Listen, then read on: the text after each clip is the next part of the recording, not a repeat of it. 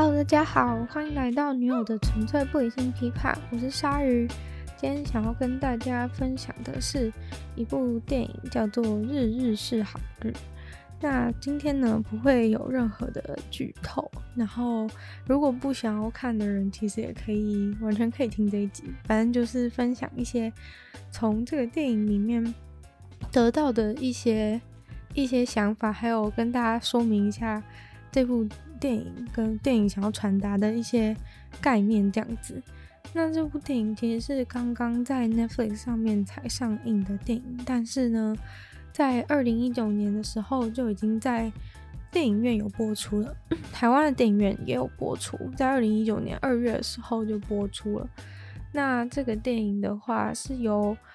黑木华和树木希林主演的一个小品的电影。对，那当初虽然已经上映过，在电影院上映过，但是我觉得可能应该没有什么人知道吧，因为感觉算是还蛮还蛮小众的一个电影，而且它又是一个很就是怎么讲，就是我今天可以花这么多时间来讲这一个电影，但是却不会有什么剧透的情形，也就是因为它是它不是一个那种很有剧情，然后很精彩，然后高潮迭起的。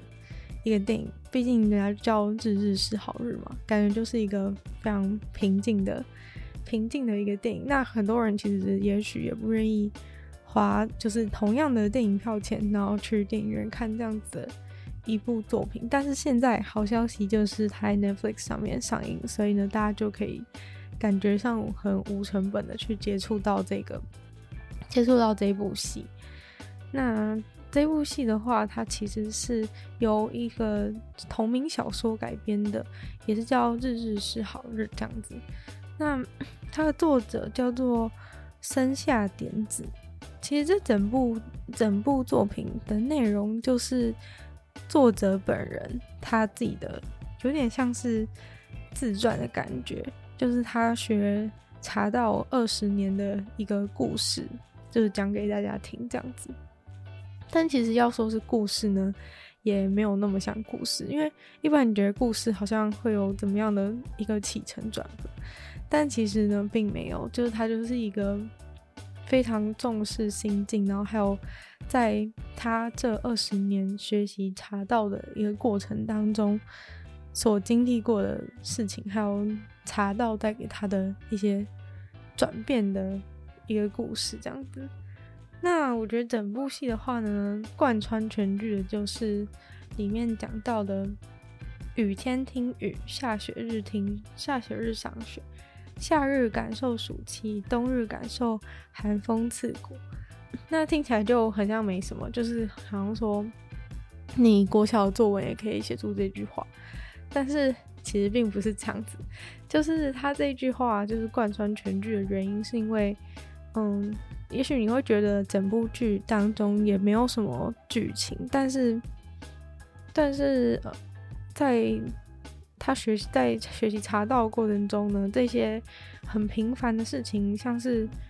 下雨天的雨啊，然后还有下雪日的雪，跟夏天很热然后很不舒服的暑气，跟冬天很冷很冷的寒风，都变成了很细微，然后。很清楚能够感受到的一些东西，这样子。那所以其实整部戏就是围绕在这个茶道上面，因为它毕竟就是这个作者学习茶道二十年的一个过程，所以大部分呢，其实就是会大部分的时间就是会以茶道在在贯穿，就是会看着。这个主角他学习茶道的一个过程，但是呢，其实他学习茶道这二十年的时间，就是更多的，其实整部戏表现出的是他的他人生的一个转折跟经历这样子。那故事的一开始呢，就是女主角点子，对，女主角点子，她就叫点子，就是跟这本书的作者是。一样的名字，他就直接用了自己的名字。那他开始学习茶道的年纪，就是在还在念大学的时候的二十岁。然后他当时就，嗯，可能同学都开始要找找实习，然后找工作。这应该这部分应该大部分的大学生都非常的了解。就是大家都很很忙着要规划自己的未来这样子，但是主角点子就是一个很迷惘的、很迷惘的少女这样子，就他不知道说到自己到底真的想做的事情是什么，然后也不是一个很，也不是一个很很坦率的人，就是可能他心中可能有些想法，然后内心常常感到很纠结，对，所以反正总之她就是一个二十岁的迷惘少女。那这个少女她就是有一个。有一个有一个亲戚表姐，然后这个表姐叫做美智子。那美智子她就是跟主角的性格是非常的不同。美智子就是一个感觉很活泼外向的女生，然后一就感觉很清楚，就永远都很清楚说自己想做什么事情这样子。然后那时候，因为他们的茶道老师其实就是住在主角的家附近这样子。然后有一天，妈妈就是提到说，哦，她觉得那个那个茶道武田老师，就是好像他举手投足，明明做的事情呢，都跟其他人一样，但是他可能光是打个招呼啊，敬个礼啊，都觉得很像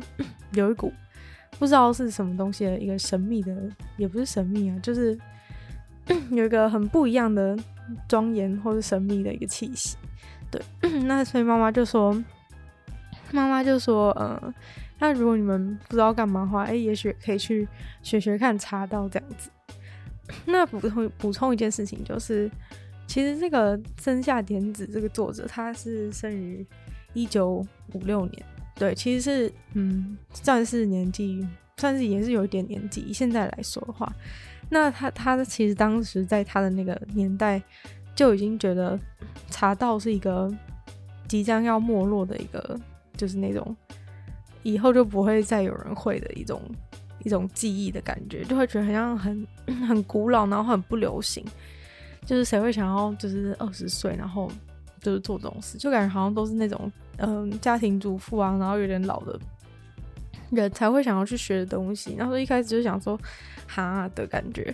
但结果没想到，就他反正做的就是主角点子是有一点不知道要不要去这样子，但是他的。嗯、活泼外向的表姐就觉得说，哦，好像蛮有趣的。其实，也许就是表姐并不是真的那么，但是她反正她就是一个比较有行动力的人，所以总之他们就是结伴，就是一起去上了这个茶道课，然后从此就对作者人生产生了一个永恒的改变，这样子。对，那整部戏的话呢，就是他。在非常充分的在展现一个时间的流逝，就像前面讲说，就是在不同的天气啊、不同的季节，感受不同的，就是那个该那个细节会给你的，给你的不同的感受，这样子。它其实就是嗯、一直在时间的推移，因为它其实，在短短的一个时间里面，它就演了就是二十年的时光，但是它完全不会让你感受到，就是好像。一直在催促，就是比如说，嗯，什么五年后、三年后，就是不会一直有这种在电影里面跳跃时间的时候会有的那种仓促的感觉。他反而就是在一个一直很用心的去拍到一些季节的转变，然后还有就是在茶道教室的茶道教室里面会挂的卷轴，就是他就是老师都会随着。季节不同啊，或是有一些事情发生的不同，就会把那个教室里面的的卷轴都换成就是很应景的那个卷轴。所以其实就在那些天气的转变跟卷轴的更替之下，大家就可以就是很很平静的感受到，就是时间正在前进。对，但是它同时又是一个既快速又缓慢的在前进的一个方式。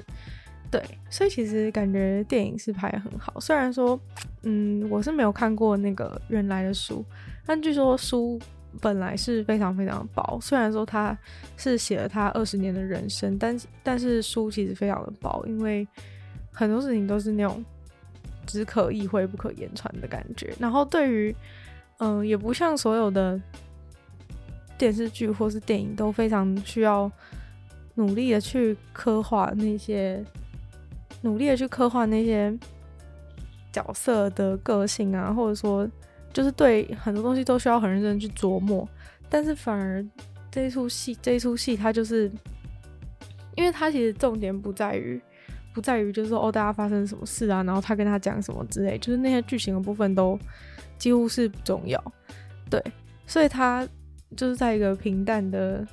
平淡的一个过程中，他就他就把他二十年的人生给演完了这样子。那其实，在这一些就是二十年的时间的流逝当中，就是这个主角他就经历了他的很多不同人生阶段。因为从一开始的时候，他是还在读大学，然后到后来大学毕业了，但他他的周遭的人其实都产生了很多不同的改变。例如说，如果大学毕业的话，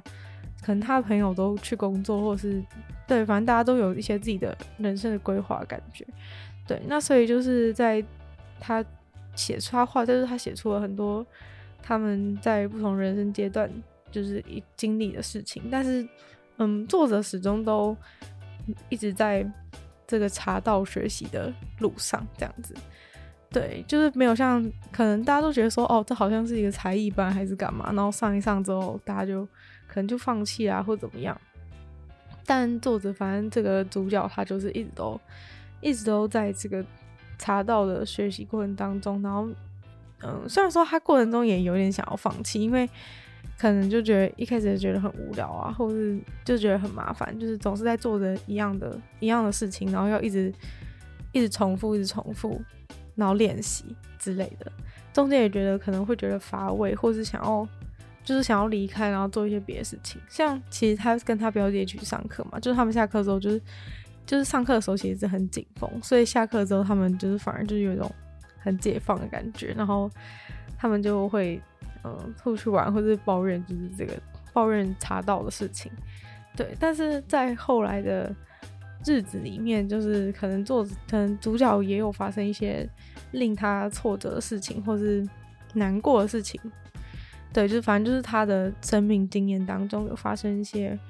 一些让他自己觉得过不去的事情，然后就最后，嗯，最后他都就是回去那个回到茶道教室，就他原本是觉得那边很烦，但是结果后来发生很多不好事情的时候，他最后又都就是回去找那个老师，回去找茶道老师，就是仿佛很像到那个地方就可以就可以找到怎么样的解答那种感觉。那我觉得有一个很有趣的事情，其实是因为这出戏其实把茶道的事情拍得很细致。虽然说我在这边讲，大家可能完全没有办法理解，因为我也完全不懂茶道。但是，嗯，总之他们他就是从他一开始进去学，就是可能什么真的是什么都不会的状况，那可能就要开始开始折一个像是一个像是。手帕的东西，对不起，我忘记它叫什么名字。反正，反正那是一个茶道里面很重要的一一个东西。那从一开始就要开始折那块布，然后就是他们会一直忘记要先折什么，因为就像折纸一样嘛，就是你总是很容易忘记说，哎，要先折的先对折，还是先往哪边折之类的，反正就很。很很复杂的一个过程，然后可能折完之后又要把它放在一个对的位置，然后什么时候又要再把它拿起来之类的，反正对，反正就是一个很繁琐的一个一堆步骤。但其实整个茶道这个东西，其实整个过程，整个茶道的一整套，或者说茶道的全部，其实都是就是由这一些非常繁琐的小动作组成在一起，然后最后才全部变成一个。流畅的一个茶道的东西的表现，这样子。那所以一开始他们学的时候，就是都是会变成很很零碎的一些动作，就可以你做一个动作，就在想下一个动作是什么，然后断整个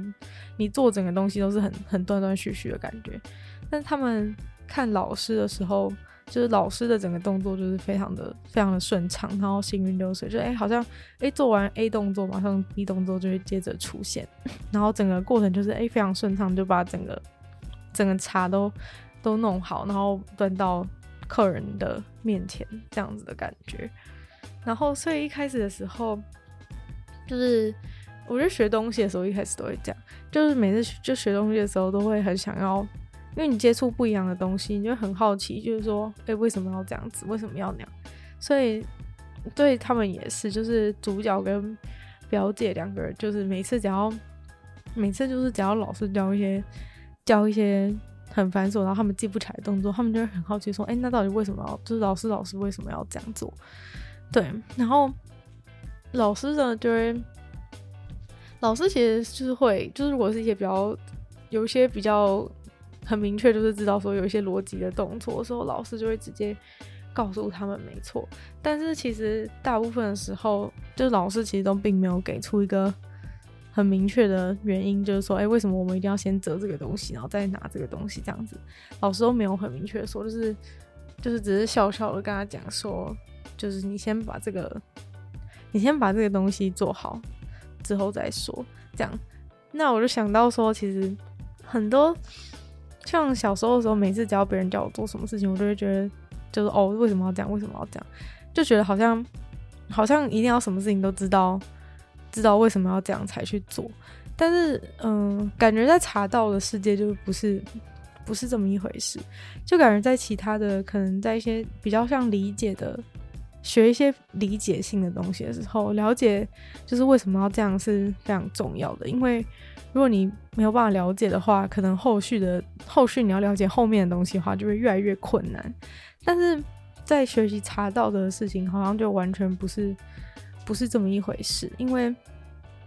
就是茶道的那些茶道的整个流程啊，就是它繁琐的那些步骤，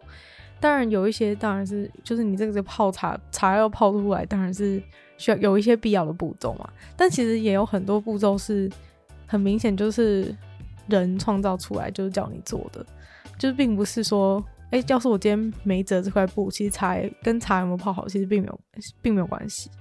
对，那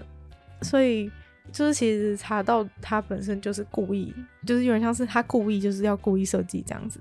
就是故意设计一个一个一个过程，然后让它看起来很漂亮，然后对，反正就是一个人创人创造的一个过程嘛。那所以这个时候就是再去问。再去问说他为什么要这样的时候，其实老实说，真的没有为什么，就是就是因为有人设计这样，所以我们今天要做这件事的话，我们就要按照这个东西去做。但听起来觉得好像很，好像很就是听了就觉得哈哈的感觉，就不想不想要这样照做的感觉。但是其实他这边想要就是这个整个茶道啊，然后还有人设计的这整个繁复的流程，其实想要呃表表示的就是一个。老师就跟他讲说，就是你要先从这个形，要把这个形式学好，你才能去了解他的，去了意会到他的心境。这样子，就如果你形式还没有做好的话呢，永远都不会到达到达你心境的阶段，那你就永远不会了解说为什么我们要这样做。所以其实并不是那个步骤跟步骤之间就是一定有什么原因要这样做的，而是其实是在你把这些形式做好的时候呢，你就会。开始产生一种不一样的心境，然后所以像嗯、表姐在过程中就是很想要努力的，很想要努力记起来，说哎、那我要先折这边再弄这边再干嘛，然后就是一直有点像在在学校读书的时候在背书，然后默念的感觉，然后就被老师制止，因为老师就说就是这不是要用，这不是一个要用脑去把东西记起来的一个东西，而是你要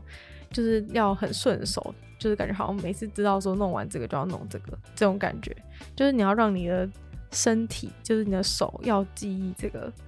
要记忆这些这些过程的动作，所以就是请你不要用就是脑去记这样，因为可能你用脑去记的时候，你反而就是不容易达到达到后面的心境，就是你要让那个形式变得非常的流畅，然后你不需要你不需要做任何思考的时候，才会进入那个茶道所想要让你了解的。心境这种感觉，然后写到等到你，嗯、呃，真的可以了解这个心境的心境之后，你就会开始了解这一切到底为什么要这样子的一个终极的理论。所以大概是就是茶道的学习茶道的过程，大概就是一个这样子的阶段，就有这样子的阶段。那我觉得这其实就很像，就是现在的人有一些人不是很喜欢讲说。要培养什么生生活中的仪式感，就大概是这种感觉吧。就是他就会说什么哦，什么起床之后就一定要做什么事情，反正就是会。现在很多人提倡就是你要有什么什么 morning routine 之类的一之类的事情，但就感觉其实有点有点类似，只是对于现代人来说，就是这种比较简单的简单的 routine 就是已经很了不起了，这样子就是可能说起床就是要先去厕所啊，或者是先反正就做一些你自己为自己安排好的一些流程，这样子。虽然虽然说这些都是非常简单，就是跟茶道的那个等级完全不同，但是对于现在人就是可能你做完这些事情，你的一个早晨会比较稳，就是你的状态会比较稳定。是有点类似的概念，只是说可能你这个 morning routine 的培养可能只需要两个礼拜，但是这个作者他学茶道就是学了二十年之后才才有到达那个心境这样子的感觉。对，那反正其实这一切的过程中呢，都是在做一个一直不断重复做一些事情的感觉，就是很像。你重复的去做，去去学习这个茶道，然后包含你的 morning routine，它也是一个每天都一直重复的一些一些事情。然后就是那个那个手怕折了又折啊，然后茶就是倒了又倒那种感觉。就是一开始说一开始学茶道的人都会觉得很无聊的原因，大概就是因为大概就是因为你觉得你一直在做一样的事情，然后有的时候又有点感受不到自己的改变，因为像。这个主角他其实也是不只是在呃，可能人生经历有发生一些那种真的比较重大的挫折。其实他在学茶道过程中也是有点，也是有点小挫折，因为他其实嗯，很多人都在半途就放弃嘛，所以其实久了久而久之之后，他开始变成那个茶道教室里面比较比较资深的学姐的感觉，但是却因为。他并不是一个在茶道方面领悟力特别高的人，所以其实很多新进来的人很快就做比他好或者怎么样。他就是他好像一直被贴上一个就是不是很可靠的学姐的标签，就可能他们有时候会有一些注重的事情，就是拿杯子啊或者干嘛，然后就人家说，哎，可是不是怎么样怎么样嘛，然后他就发现他根本没有，他根本就没有想到或是忘记，所以有时候他在学茶道过程中也是发生了一些。一些一些挫折这样子，但是嗯，但是这个茶道的事情，就是他们在一直不断的重复做一样的事情，让大家觉得很无聊。但就到最后，就是开始，就是因为一开始重复是一个形式，必须是形式上必须做的事情。然后等到到嗯、呃，到你第二阶段到心境的时候，嗯，他们就会开始发现这个重复的事情其实是会让你感受到。感受到心心里很平静，就是那些你让你觉得无聊的事情，其实是让你稳定自己的一个很重要的一个东西。所以，假如说你没有去重复这件事情的话，你可能就没有办法，你可能就没有办法体会到那种平静的心态。那所以在一开始的时候就跟你讲说，你后来会达到这个平静心态的话，你一定也不懂，因为你一定要经历过那个也重复然后很无聊的过程之后，你才会发现，对。然后就我觉得最厉害的事情是到后面的时候，嗯，就是老师告诉他说，老师告诉他说，就是其实重复的事情才是最，才是真的，才是真的幸福美好的事情。就可能大家对于对于幸福、对于快乐的想象，可能会觉得说要有很多很好的事情发生啊，像中乐透啊或者什么之类的这种。就是可能至少比较大一点的，或是比较不一样的事情出现，大家一般才会觉得说哇，就是好高兴之类的。但其实查到想要告诉你的事情就是，其实你可以一直重复的做一样的事情，就已经是就已经足以让足以是一件快乐的事情。因为很多事情就是可能啊，明天就已经改变了，那你连这个重复的事情都没办法继续做。对，所以其实好像他后来就是有个道理，就是说。其实跟嗯、喜欢的人一直做一能够一起做一直做重复的事情，就是就是最就是最好的一个状态。对，那后来老师就他们那个教室里面，其实就是会有一大很多卷轴或者什么，就是会有一些卷轴上面写着你看不懂的你看不懂的一些话这样子。然后像一期一会这这个也是。他们其中出现的一个东西，那老师在跟他们讲说到底什么是一起一会的时候，就大家都觉得那种有点、有点、有点傻眼，想说到底是什么意思？但他其实就是讲说，就是要把每一次都当成是当成是最后一次的感觉。就是我觉得对于一般就是可能活在一个平静、一个平凡生活的人，就是完全没办法理解什么叫做把每次当成最后一次。就是讲的很容易，但其实你根本不可能把每一次当成最后一次，因为你就是有一种心态，会觉得说反正一定会有下次的感觉。对，那其中其实可能像作者在经历一些生命生命当中的挫折的时候，就是有深刻的感受到说，哦，所以其实真的每一次都当成最后一次，因为可能可能明天之后就会发生一些意想不到的事情，就可能就世界末日，然后怎样，就是反正就一期一会这样子。那其实一起一会这个东西很有趣，是它是从一个，它是从那个从武士那边，武士就是日本武士文化那边就是发展出来的一个一个想法，因为武士就是他们每天都是就是赌上自己的生命在在战斗的感觉，所以可能很多时候呢，他今天就是今天跟你说嗨，明天就已经。就已经死在那个战场上面也说不定，所以就有这样想法。但可能在现在，你就会觉得说，哦，我又不是武士，我又不，我就是我又不会，我又不会这样。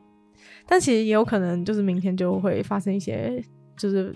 车祸或者怎么样事情。其实你也没办法想象，只是可能没有办法那么容易的去感受到。但其实生生活中还是不停的在发生很多变化，是你没办法想到。所以重复的事情，反而就是。反而就是让你觉得幸福的事情，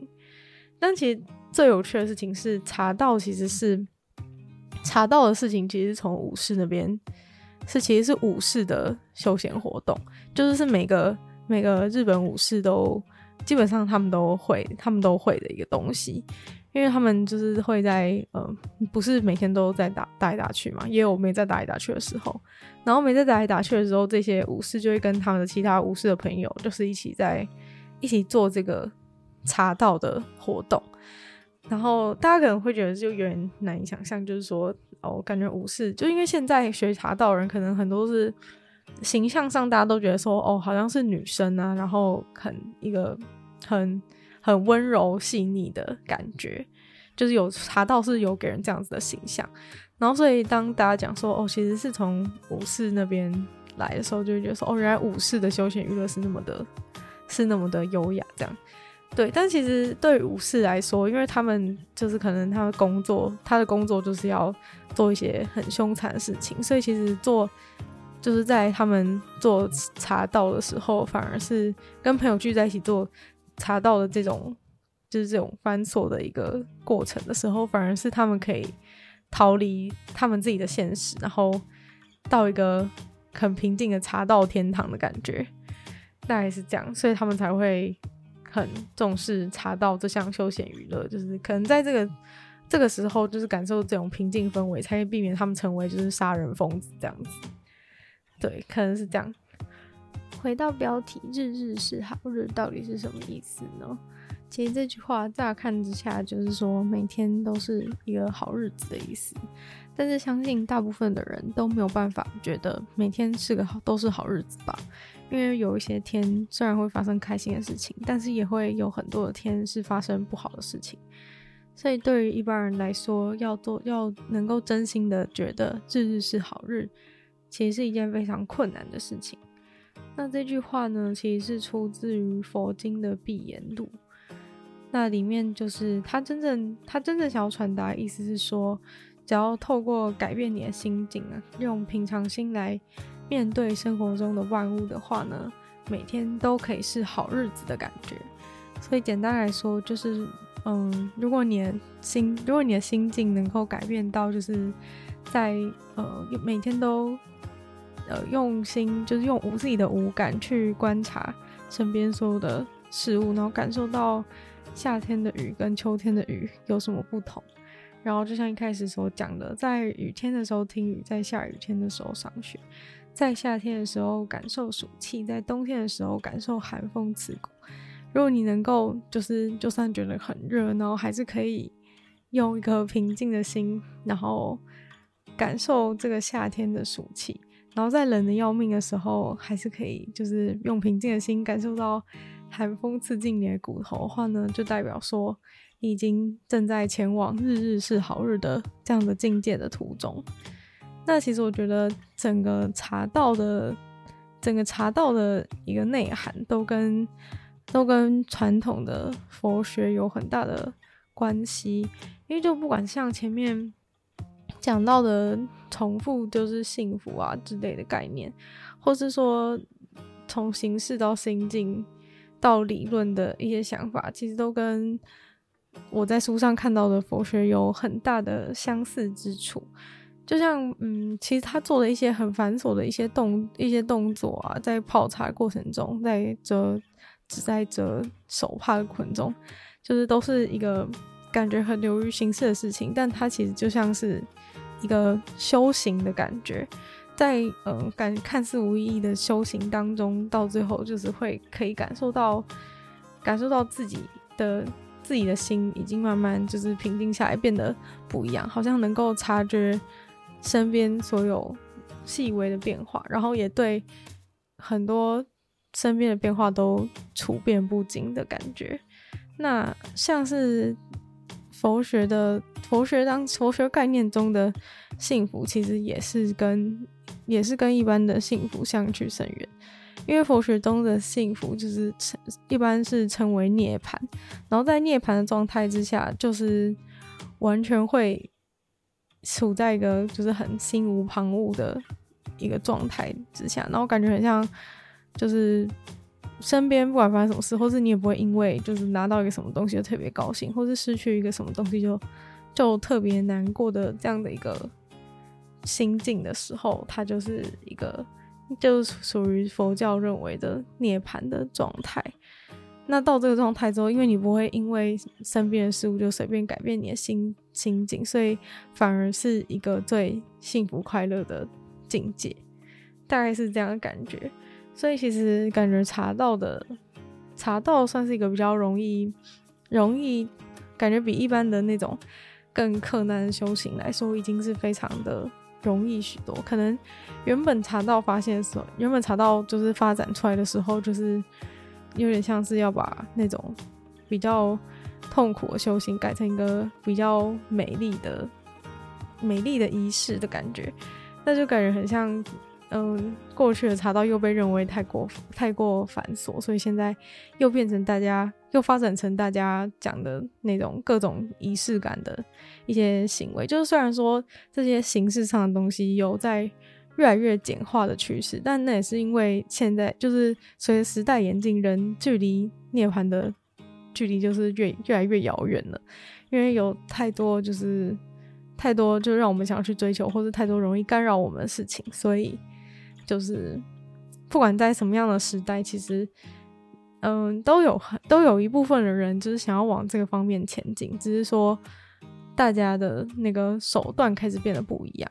那在《日日是好日》这一部戏里面当中，就是他就是透过茶道来渐渐通往这样子的境界，然后顺便就是也阐述了就是作者二十年当中就是自己的人生与茶道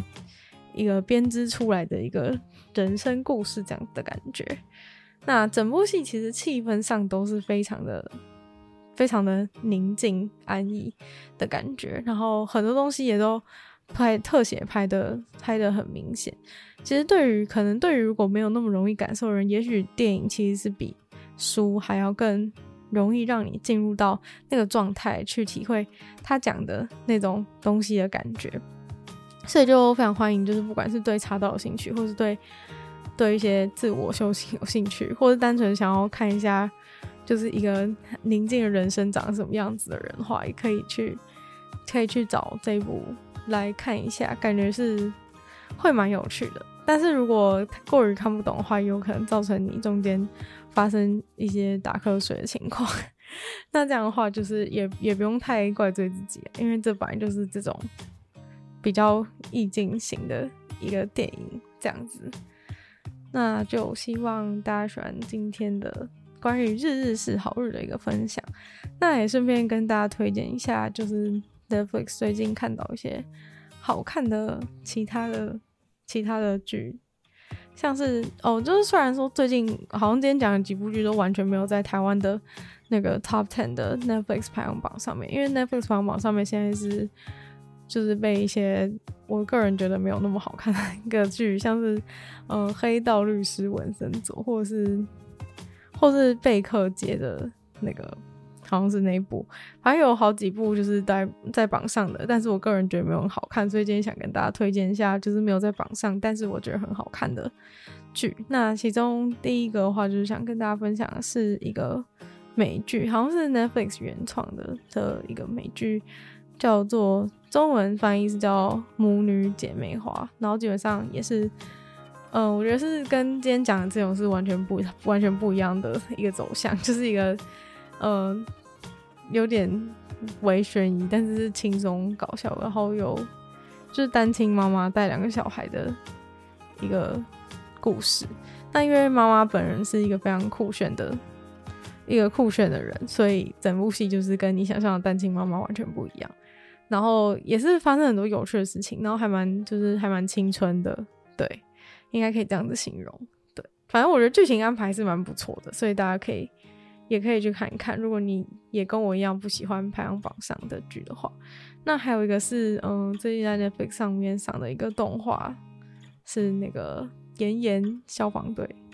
对，那反正就是他们是要去要去灭一个灭火的故事。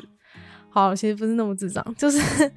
就是他他是个时空跟现在不太一样的一个状态，然后地球几乎半毁这样子，然后他们就是要去对抗一些一些火人，对，就是他们称为叫人体自燃现象，就是有一些人会因为莫名其妙原因然后燃烧，但这背后还是有一些其他秘密，就是不是所有人都是直接燃烧这样子，对，那反正呢就是跟顺便讲完《日式好日》，都跟他推荐两部比较轻松的，就假如说。大家听完之后还是觉得说，哦，这种东西我听听就好，不想看的话，也可以去找找，也可以去找找另外这两个，我是觉得也还蛮不错的。好，那就希望大家喜欢今天的节目。我是觉得《日式好日》真的还算算是近期内看到一个蛮特别，然后又又不错，然后给大家一些比较不同的想法的一个电影。虽然说我刚开始看的时候是觉得，一开始看的时候是觉得有一种。那种安静到恐怖的一种氛围，但是看久了之后就可以大概就是可以理解他想要表达的是什么。只是说有时候那种突然把背景音乐切掉啊，或者怎么样，就是会让人觉得格外的惊悚。对，那今天的分享大概就到这边结束，希望大家就是喜欢女友的纯粹不理性批判，然后可以的话可以在 Apple Podcast 帮我留星星，然后写下你的评论。那也可以多多支持我另一个 Podcast。鲨鱼会在每周二、四、六跟大家分享一些一些国内外的新闻，或是新资讯，或是一些嗯研究结果之类有趣的事情。对，那就是每周二、四、六都会有。那也欢迎大家去收听。那也可以订阅我的 YouTube 频道，或者是追踪我的 Instagram。那今天的节目就到这边结束了，那我们就下次见喽，拜拜。